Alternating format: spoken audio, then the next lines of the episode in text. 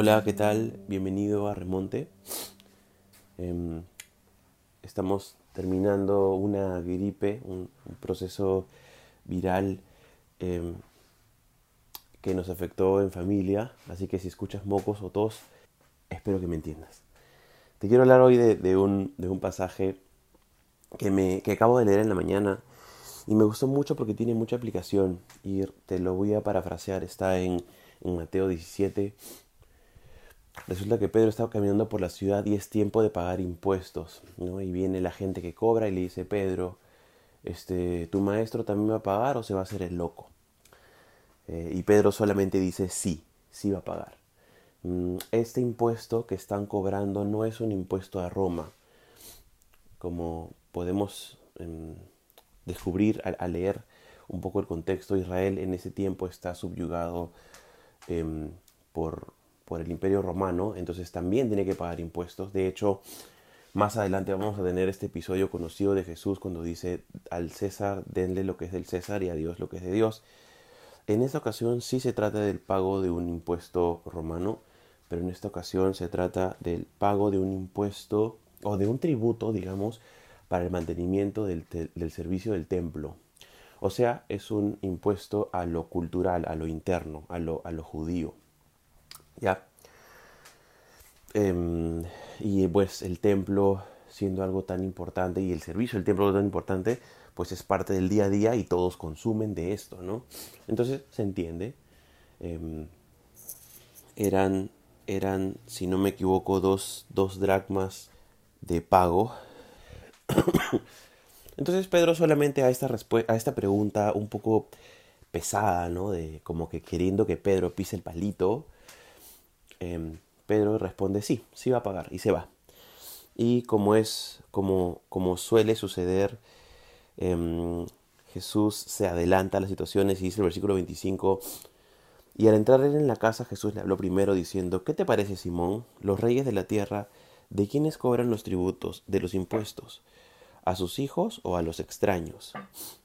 Y pues me imagino que Pedro sorprendido porque Jesús estaba enterado de lo que le habían preguntado, le responde, obviamente, de los extraños, porque, porque si una persona inventa un tributo, va a querer que cualquiera, menos su familia, lo pague. Y en ese entonces, pues pasaba lo mismo, ¿no? Este, si habían tributos para una nación, el rey y su familia no pagaban los tributos, los impuestos. Entonces con esto Jesús está queriendo decir o que, queriendo dejar por sentado que él está de acuerdo con Pedro, con el pensamiento probable de Pedro, Pedro de que Jesús no tendría que pagar impuestos, porque Él es el Hijo de Dios. Versículos antes, este, Pedro acaba de declarar, tú eres el Mesías, el Hijo enviado de Dios. Pedro acaba de escuchar en el monte de la transfiguración a Dios decir, este es mi Hijo amado en quien tengo complacencia, a Él oíd.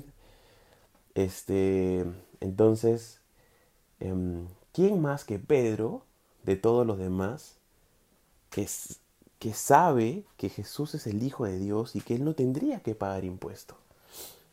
Entonces, acá como que Jesús le está diciendo, hey, hijito, tranquilo, yo estoy de acuerdo contigo. Los, los, impuestos no lo paga la familia, lo pagan los extraños. Ok, tú y yo sabemos que yo no tendría que pagar ese impuesto. Ah, versículo 27 dice, sin embargo, para no ofenderles, ve al mar y echa el anzuelo y el primer pez que saques, tómalo y al abrirle la boca harás un estatero. Tómalo y dáselo por ti y por mí. Entonces, ah, me parece interesante que Jesús no es una típica persona que pelea por sus derechos. Y, hoy en día, si no peleas por tus derechos, eres un tonto. De hecho, si no te defiendes, la gente te considera débil o, o dice que eres un pisado o te puede decir mil, miles de, de adjetivos, porque lo, natural es que el ser humano se defienda cuando, cuando pisan sus derechos, cuando, cuando los obligan a hacer algo que no, que no quieren, yo qué sé. Pues el ser humano tiende a, a levantar su voz, a levantar la mano y decir esto no es justo. Pero Jesús, la perspectiva de Jesús y, y algo que quiero decir con esto es que Jesús es nuestro modelo a imitar indudablemente, indiscutiblemente, si tú y yo hemos decidido seguir el camino de Jesús, es porque hemos entendido que Jesús es alguien a quien debemos imitar. Y por más raro que parezca su comportamiento, el hecho de no defenderse, somos llamados tú y yo a ser como Él. Y a ser como Él no solamente en, cosas pequeñas o en las que nos parecen, sino en todo. Y eso lo quiero dejar para ti y para mí, para llevarlos a casa, para pensar. ¿Nos queremos parecer a Jesús? ¿Estamos dispuestos a, a no luchar necesariamente por nuestros derechos? Yo no puedo responderlo por ti, yo tengo que pensar para mí. Yo soy una persona que suelo ser bien fosforito y cuando algo no me parece me enojo y reniego y me las doy de de peleador de los derechos de los demás, sobre todo si es mi familia. Em, y con esto quiero, quiero decir que, que tal vez, obviamente no vamos a, no estamos llamados a ser personas que nos dejamos pisotear, creo yo, pero hay situaciones en las que amerita ser em, sueltos porque hay una lección mayor, como en este caso. Jesús se pudo haber mechado, peleado para no pagar ese impuesto y demostrar que era el Hijo de Dios. Y, y, no sé, él podría haber hecho que ángeles aparezcan y que nuevamente la nube se ponga sobre el templo y que todo el mundo escuche que él era el Hijo de Dios, pero no lo hizo. En este momento Jesús decidió pelear otra batalla. Y algo, una de las cosas que, que, más recuerdo de, de Manolo, mi pastor, cuando, cuando hemos tenido algún tipo de consejería matrimonial, él me dijo, Ricardo, lo mejor que puedes hacer en tu relación con tu esposa es saber escoger las batallas por las que vas a luchar. Y que esas batallas realmente tengan em, sentido. Y si hay otras en las que te puedes ahorrar el pleito, haz como Don Omar. Hay un videito de Don Omar, este reggaetonero, en redes que él dice, hay tres cosas que hay que decirle a la esposa. Este, claro, mi amor, cuando tú quieras, mi amor, sí, mi amor. Entonces ya, me estoy yendo por las ramas, pero a lo que voy es, no siempre tienes que pelear por lo que es justo. Hay veces en que la fe tiene que reemplazar tu sentido de justicia porque hay algo más que aprender. Y esto lo puedes interpretar como tú quieras. Y si no te parece, está bien. Pero para mí, esa es la lección porque muchas veces del pleito no sacas nada bueno, sino solamente conflicto. Y poniéndonos en los pies de Jesús en ese entonces, lo que menos quería Jesús era llamar la atención por ser un rebelde de ese tipo. Su rebeldía era de otro tipo, era, tenía mayor sentido que simplemente no pagar dinero, porque él era el dueño del dinero. Y ahora vamos a ver, vamos a ver qué cosa va a hacer Jesús para resolver esto y darle una lección a Pedro, porque tú te puedes preguntar conmigo, oye, ¿y el resto de los discípulos dónde está? ¿No han habido más discípulos cuando, cuando se le preguntó a Pedro acerca del, del tributo? ¿Los demás discípulos no tenían que pagar el tributo también? Entonces son cositas que quedan al aire. Por algún motivo el Señor ha permitido que tengamos acceso a información de solamente Pedro. Entonces Jesús está teniendo un trato directo con Pedro desde hace rato. Hace un, hace un ratito nomás Jesús se acaba de llevar a Pedro, Santiago y Juan al monte de la transfiguración y ahora vamos a ver algo más que, quiero resaltar. Entonces, para Jesús resolver el tema del impuesto, de, de este tributo al templo, tributo interno, no a Roma, tú y yo queríamos, haríamos una apoyada si no tenemos dinero, sacaríamos ahorros, venderíamos algo, haríamos una actividad para recolectar dinero y pagar pues lo, lo que es lo que tenemos que pagar por obligación. Mm, Jesús y los discípulos no eran gente que iban por el mundo cobrando por sus servicios. Ellos liberaban endemoniados, sanaban enfermos, este, resucitaban muertos gratis. Eran una caravana de milagros gratuitos. Y me imagino que había gente que, les daba regalos o ofrendas, claro que sí, pero ellos no tenían un fee, ellos no cobraban un sueldo. Entonces, como no se dedicaban a ganar dinero, ellos vivían con lo necesario y seguían avanzando en estos años de ministerio de Jesús. Entonces, no, no tenían fondos para pagar estas dos dracmas por persona. Pero Jesús va, va a hacer nuevamente una obra maestra, va, va a lanzar un milagro con su boca. Jesús no va a hacer con sus manos algo, no va, no. Jesús simplemente va a decir, Pedro, anda al mar, al agua, pesca y el primer pez que saques va a tener una moneda em, que su valor es justamente cuatro dracmas que alcanza para pagar tu impuesto y para pagar mi impuesto.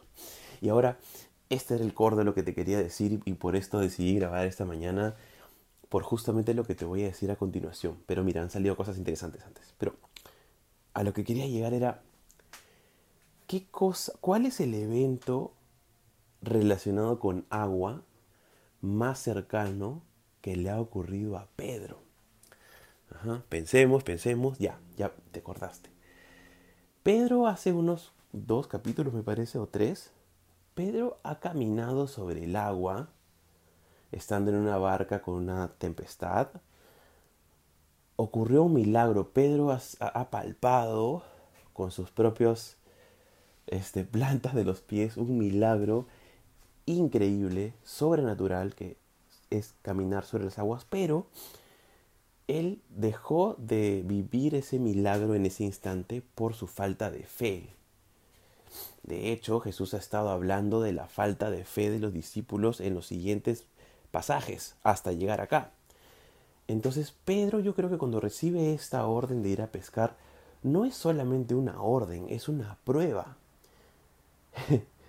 Pedro ha estado fallando con su fe constantemente en los últimos em, versículos. Pedro y los demás discípulos. Jesús acaba de decir con el, chico lunático que está harto de ellos porque no tienen fe, por su falta de fe. Pedro, el único de los discípulos que estaban en la barca, que se atrevió a pedir, yo también quiero vivir, yo también quiero caminar sobre el agua. Él también falló. Caminó unos segundos y después se cayó. ¿No es esa tu vida y mi vida? Que caminamos unos segundos de fe y vivimos experiencias increíbles, pero de repente cuando medimos todo lo que tenemos a, nuestro alrededor, se nos va la fe y nos olvidamos y nos caemos. Pedro acaba de vivir eso hace, hace muy poquito y nuevamente Jesús lo manda a ir al agua. Lo manda a un cuerpo de agua y le dice, anda, haz lo que tengas que hacer, esfuérzate por sacar ese pez. Entonces Pedro tenía que ir, sacar las redes, empujar la barca, subirse la barca, mojarse la túnica probablemente, o, no sé si pescaba desnudo, me parece que pescaban desnudo, no lo sé. Pero Pedro es llamado a una, a una nueva prueba, siendo que ha fallado en lo mismo tantas veces, su falta de fe. Y yo me imagino que cuando Jesús le dijo, anda y haz esto, yo no sé, me imagino una sonrisa en Jesús o tal vez no, no una risa, sino una, una mueca de como que, ah, quiero ver qué va a pasar ahora.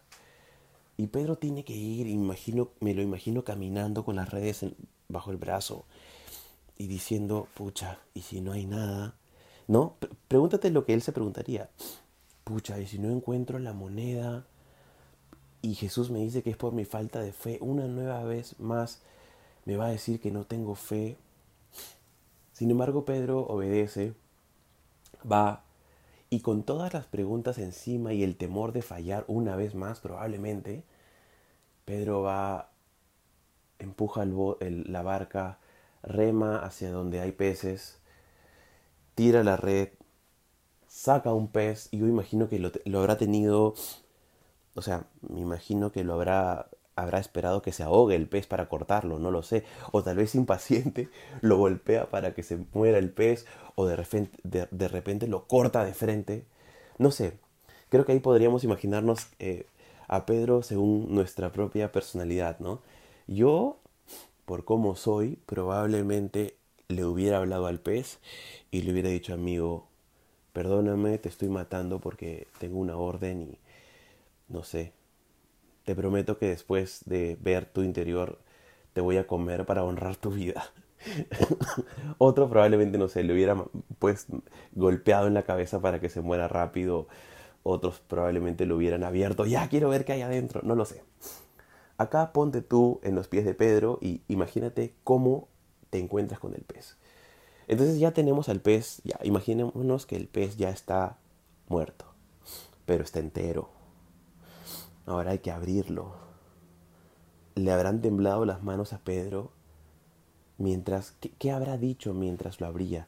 ¿Qué habrá sonado? ¿Las gaviotas? ¿Los pelícanos? ¿Habrá habido viento en ese momento? ¿Habrá habido corriente? ¿Marea? ¿Cómo habrá estado la marea alta o baja? ¿A qué, ¿A qué olerá ese momento? ¿Cómo se veía el pez? ¿Era un pez grande? ¿Era un pez pequeño? ¿Era un pez rico? ¿Era un pez... ¿Cómo? ¿Cómo? ¿Era un, era un peje sapo? no sé. Entonces ahora imagínate que, que ya Pedro tiene el cuchillo y está abriendo el pez y, lo está abriendo, lo parte por la mitad o lo abre como se abre un pez que se va a comer después. Eh, he visto que a los peces para la comida les abren las em, las ay cómo se llama esto sus ah, branquias no no no. Esta cosa por donde respiran disculpa me olvidé la palabra. Lo abren por ahí, después le hacen un corte por la panza y lo abren para ver el interior. Pedro está cortando el pez. Y en qué está pensando, está nervioso, las manos están heladas como cuando pasamos por pruebas. Y lo hermoso de esto es que no sé si por la fe de Pedro o por la orden de Jesús, no sé si para que la moneda esté dentro del pez, ¿era determinante la fe de Pedro o era determinante la palabra de Jesús? O sea, Pedro con o sin fe, igual iba a encontrar la moneda. ¿Ah? Te lo dejo para que pienses. Yo creo que sí.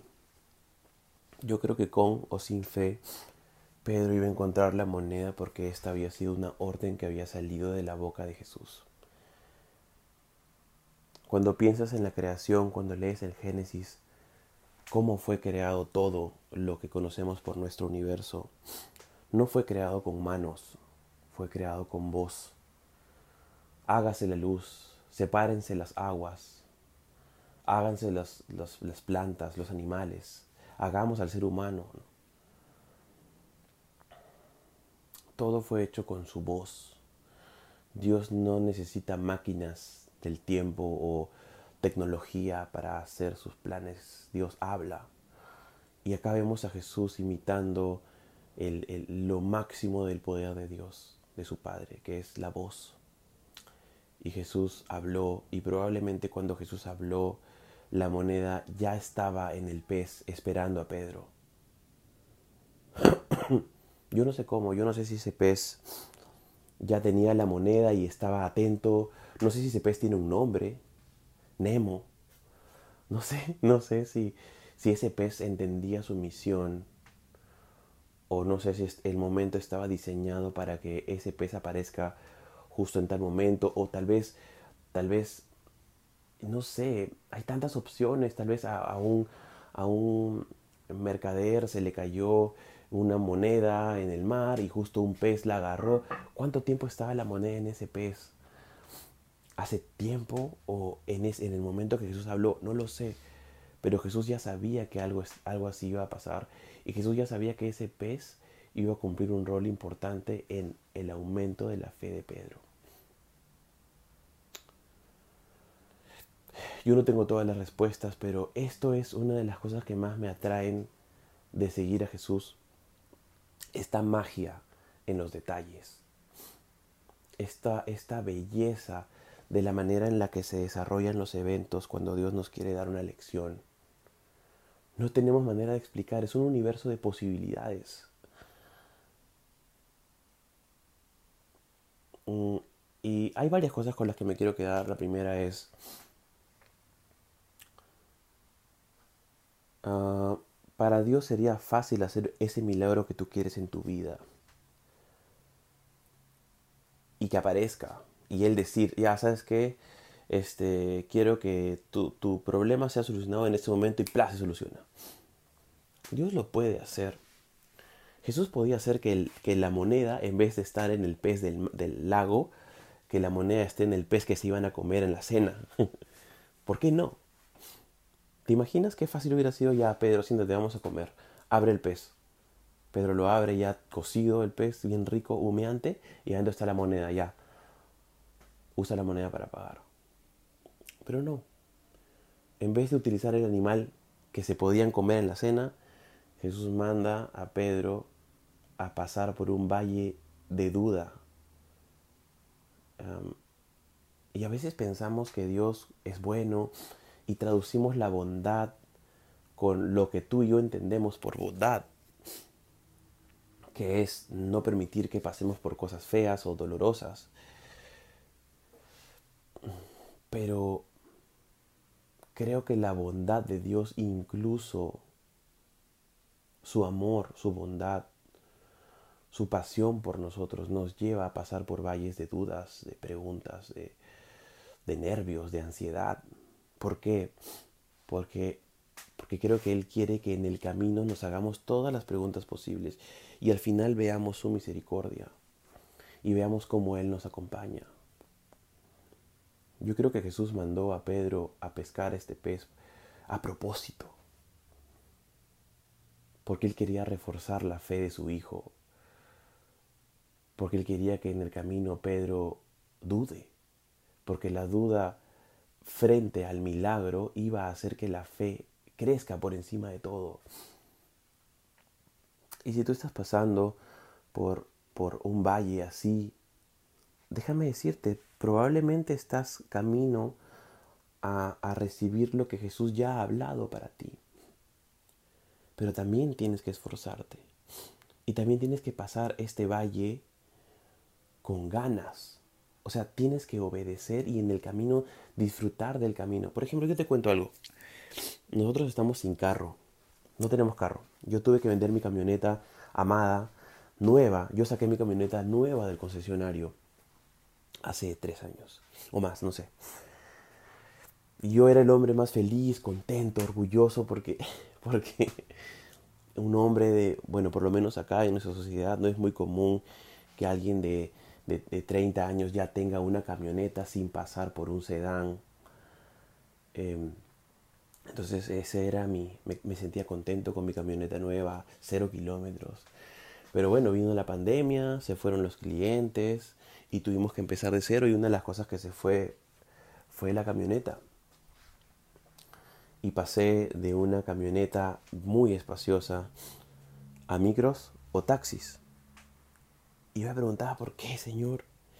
¿Por qué me haces pasar por esto? Y, el roche, ¿no? Esa procesión de llegar a un lugar donde antes la gente te esperaba que llegues con un carro para que los jales a llegar en un taxi o, o caminando y que te hagan preguntas, ¿no? Es como es como tan raro y vergonzoso eh, que te pregunten y te miren, ay, ay, lo siento, y que te den palmadas en la espalda y te digan, todo va a estar bien y, y, y no te preocupes porque ya vas a salir de esto, y esas cositas, ¿no? Es, es, es, este, se siente raro. Pero cuando empecé a leer la palabra nuevamente en estos, en, estos tiempos acerca de lo que me está pasando, descubrí que estos procesos son necesarios. Y que como son necesarios porque Dios ya dijo algo para ti en este proceso, porque probablemente en un tiempo volveré a tener un carro. Tal vez pronto, tal vez en un tiempo, en un tiempazo, no lo sé. Pero yo estoy seguro que el Señor va a sustentar mis necesidades a su tiempo. Entonces, como Él ya me mandó a mí a encontrar el pez, yo dije, tengo dos opciones, o la paso mal y me quejo, o disfruto. Y créeme que estoy encontrando el gozo, la, el propósito de, de cuando tengo que ir en micro, voy en micro, cuando tengo que ir en taxi, voy en taxi, y cuando tengo que ir caminando, voy caminando. Yo estoy seguro que Dios ya habló algo para mi familia, y a su tiempo lo cosecharemos. Pero por ahora estamos camino a encontrar ese pez. Si tú estás pasándola mal y sientes que tu fe está siendo probada porque Dios quiere sacar algo y puedes identificar esa sonrisa de Jesús diciéndote, ah, oye, hija, hijo, anda, encuentra este pez y no encuentra sentido en la acción. Créeme que hay un sentido y que pasar este desierto va a ser más provechoso cuando le encuentres el gusto. Porque sabes que el desierto finalmente se acaba. Pedro en ese trayecto encontrar el pez, finalmente sí encontró el pez y sí encontró el milagro. Y su fe fue fortalecida. Este, este proceso de ir a encontrar el pez se acaba finalmente. Y lo que sea que estés pasando, también va a pasar. Y luego vendrán tiempos de cosecha y nuevamente vendrán tiempos de sequía. Y así es un loop interminable, ¿no? Es un, es un ciclo, como el ciclo de la vida del rey león. Siempre vamos a ir por arriba y por abajo. Pero créeme que con una palabra de Jesús, la intención es que tu fe sea fortalecida. y bueno, podría dar muchas otras aplicaciones, como por ejemplo el afán de Jesús de no solamente encontrar la provisión para pagar su impuesto, sino el de Pedro. Le dijo, ¿sabes qué? Con esta moneda que vas a encontrar, te vas corriendo y pagas el tuyo y el mío. Jesús pudo haber dicho, saca, tráeme la moneda y yo voy a pagar el mío, pero no. Jesús le dijo, paga el de los dos. Y otra aplicación que encontramos acá es que cuando hay un milagro, cuando Dios provee de algo para tu vida, no solamente provee para ti, sino provee para dar. Eso es algo que mamá siempre nos ha metido en la cabeza.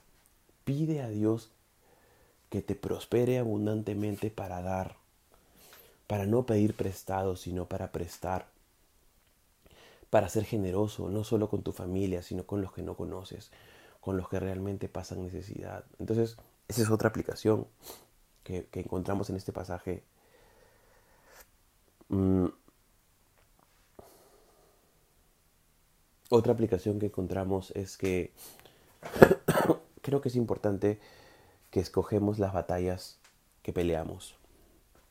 Como te dije, Jesús podría haber demostrado que Él era el Hijo de Dios y no tener que pagar ese impuesto, pero ¿qué es el dinero para Dios? Y tal vez esa es la visión que debemos tener del dinero. ¿Qué es el dinero para Dios? Tal vez nuestra oración debe ser, no sé, por entender el verdadero valor que tiene la plata ante los ojos de Dios. Y tal vez nuestra vida cambie al entender la perspectiva que Dios tiene del dinero. Creo que el dinero es importante, es sumamente importante porque sin dinero no se hace nada.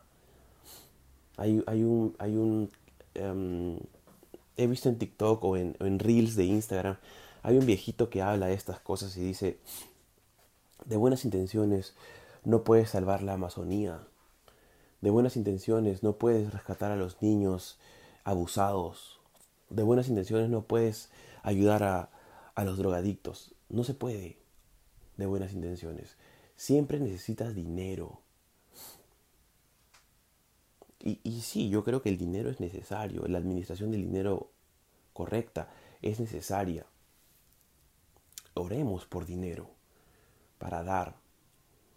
Pero creo que Dios tiene, en este, en este pasaje, Dios nos muestra una perspectiva bien interesante. El dinero es como que un recurso que para Jesús no tiene valor. Dinero es meramente un pasaporte transaccional para seguir haciendo cosas, pero no es un fin, es solamente un medio. Tal vez otra, otra aplicación linda que podríamos tener es, Señor, provéeme del dinero, pero también provéeme la sabiduría para entender que el dinero es solamente un fin. Perdón, es solamente un medio, no un fin. No vivimos para acumular dinero. Si tenemos dinero, disfrutamos del dinero. Y nuestro llamado es a compartir y a dar. ¿Verdad? Pero no vivimos para acumular dinero. Vivimos para usar el dinero sabiamente y, ser útiles y ahorrar, sí, claro que sí. Pero el dinero no es nuestro motor, el dinero solamente es una pieza del engranaje. Tal vez, tal vez oremos para que el Señor nos muestre cuál es su perspectiva acerca del dinero, que es lo que mueve al mundo.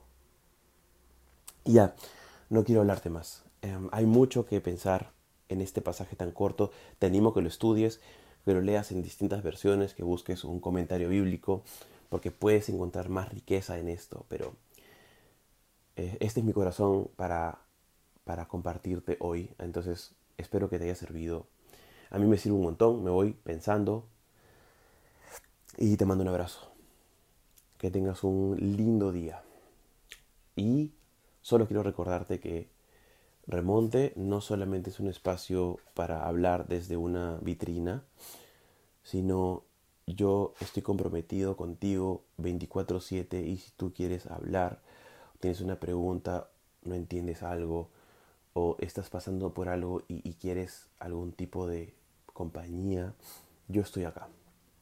Tú me puedes escribir por Instagram o Facebook que ya Remonte Podcast tiene cuentas y y yo estaría feliz de orar contigo y de conversar. Entonces nada, que tengas un lindo día.